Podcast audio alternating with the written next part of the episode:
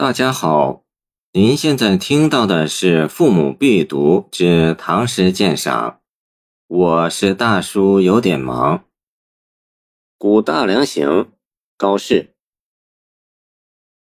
古城莽苍绕京真，驱马荒城愁杀人。魏王公关尽何属？信陵宾客随灰尘。一昨雄都旧招式，轩车照耀歌中起。军容带甲三十万，国步连营一千里。全胜须臾哪可论？高台曲池无复存。宜须但见狐狸迹，谷地空余草木根。暮天摇落伤怀抱。抚剑悲歌对秋草，侠客游船朱亥明，行人上食仪门道。白璧黄金万户侯，宝刀骏马镇山丘。年代凄凉不可问，往来唯见水东流。此诗作于与李白、杜甫同游大梁之时。大梁即唐朝的汴州陈留郡，战国时曾是魏国的都城，故诗题称古。今为河南省开封市。据《新唐书·杜甫传》，常从李白及高适过汴州，酒酣登吹台，慷慨怀古，人莫测也。杜甫年谱考定，此事在天宝三载。公元七百四十四年，则高适此诗作于七百四十四年，时四十岁。此时他正隐居宋中，以耕调为生。虽然很想跻身仕途，但又求进无门，思想上有一种无可奈何的凄凉情绪。这首《古大梁行》既借咏怀古迹，寄予了深沉的兴亡之叹。透露出了自己的身世之感。为了把这种兴亡之叹表现得淋漓尽致，诗人颇费了一番匠心，做了巧妙的安排。首先是在进行今昔对比时，极尽穿插交错、顿挫曲折之妙。全诗二十句，四句一转韵，分为五个自然段落。因为全诗的重点是写今日古都的荒凉，所以第一段就着力描写了作者驱马荒城所见的景象。在缓配徐行中，但见满城的一片金针，莽莽苍苍。昔日巍峨壮丽的魏王宫观，如今长满了河鼠。曾经威震诸侯的信陵君，以及他的三千食客，也已消烟云散。化为了满地灰尘，这映入眼帘的一切景物，无一不令人黯然神伤。这一段起得苍劲有力，他以形象的笔墨画出了一幅生动的荒城图。首先给读者以满目凄凉的强烈印象，起了笼罩全篇、奠定基调的作用。这一段虽然是写驱马所见，是在说今。但其中的魏王公观、信陵宾客已暗中预习，在今昔对比中，眼前的所见更为突出。第二段是对往昔的追忆，与第一段形成对比。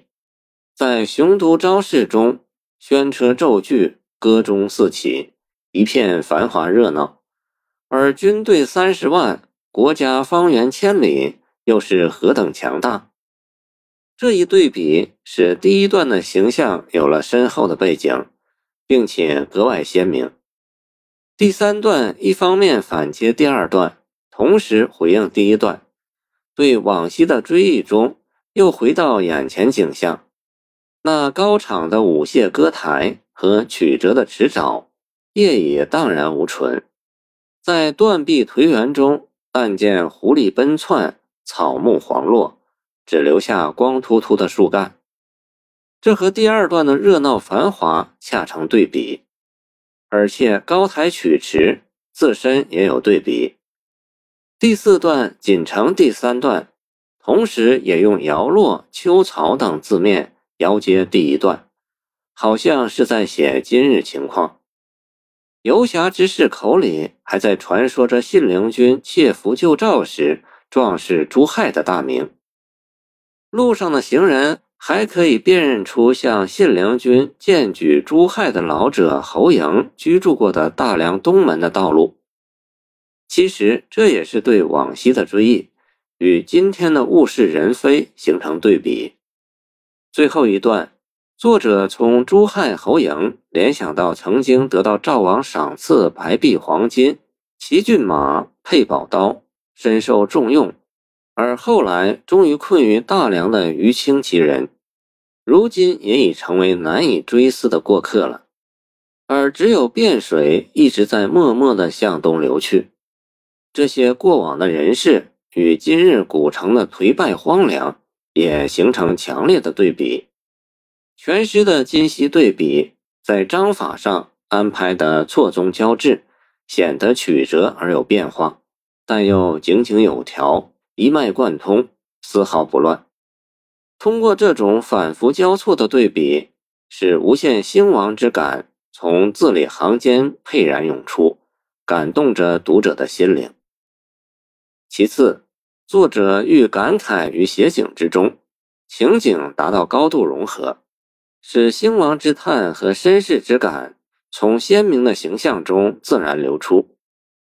第一段用“驱马荒城愁杀人”来抒发自己初进大梁的惊愕感叹之情，而景物方面则用满城的金针、河鼠、灰尘来烘托，使感叹显得极为自然。“愁杀人”三字既体现出作者无限慨然之思。又使本来就荒凉的古城倍增其荒凉，情景相生，收到了强烈的效果。全篇的惆怅凄凉之情也由此衍生而出。第三段中，全胜须臾哪可论一句，前有一昨一段做铺垫，后有宜虚古地做反衬，情感便自然跳脱而出。而第四段。暮天摇落伤怀抱，抚剑悲歌对秋草二句，则是全诗感情的高峰突起之处。作者面对荒城于暮天摇落之时，顿生宋玉之悲，兼感朱亥侯嬴之豪情壮举，一腔无可寄托的豪荡愤满之情不能自已，于是抚剑悲歌，那悲壮苍凉的歌声。在古城中回荡，一发显得悲凉感人。特别是末段最后两句：“年代凄凉不可问，往来唯见水东流”，有总述全篇的作用，感情极为广远深沉。作者矗立在秋水漫漫的汴河之滨，眼见逝者如斯，各种愁思储蓄纷来。这里面有对亡古的怀想和凭吊。也有对自己年华逝去而一事无成的嗟叹，更有对于国家局势的深情的关切。作者把如此难以诉说的复杂情怀都倾泻在一江流水之中，让读者自去体会，这就使得感慨更为深沉，意味更为悠远。而在纸实的描写之中，最后荡开一笔，也显得更为空灵。那激荡胸怀的感情与景物相融合，收到了十分强烈的艺术效果。谢谢您的收听，欢迎您继续收听我们的后续节目。